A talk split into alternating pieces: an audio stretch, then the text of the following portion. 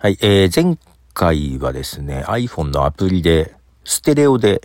録音しましたけども、今回はボイスメモで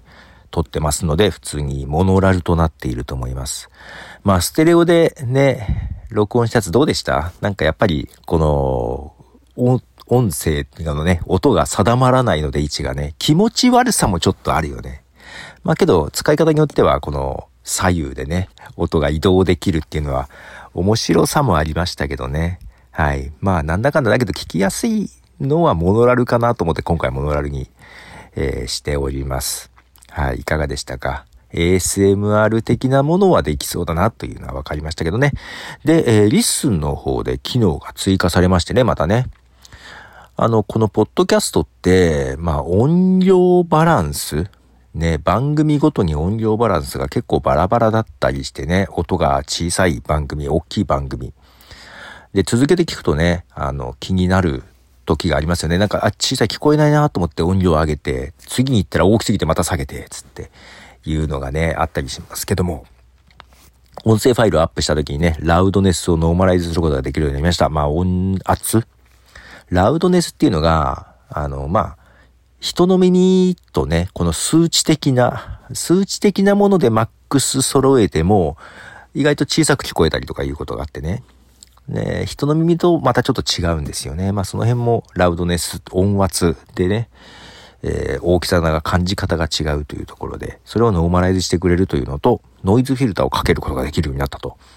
で、個人的にはこのミニの配信も、実はラウドネス、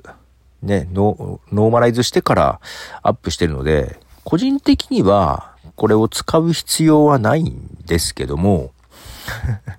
使う必要ないんだよなで、使ってみようかなと思ったんだけど、なんか今までとちょっとバランスが変わるのがね、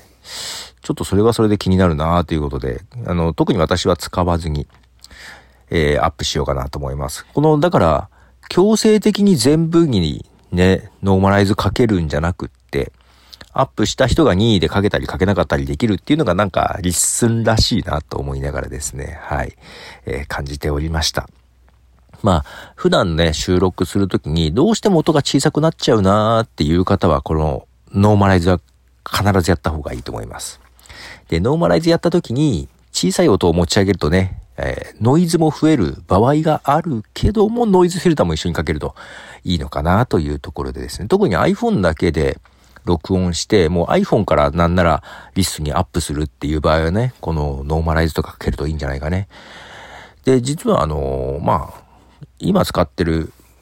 この iPhone のデフォルトの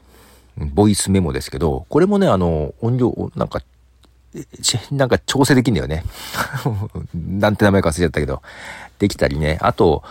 自分が使ってる他の iPhone アプリでもノーマライズをかけてくれる。ね、アプリで録音したりしてますが、やっぱの結構ノーマライズは大事かなとは思います。あの、やっぱりね、音が聞こえないっていうのが一番ストレスにはなるのでね、かけた方がいいんじゃないかなというふうに思ったりですね。ということで、はい、ポトフでした。では。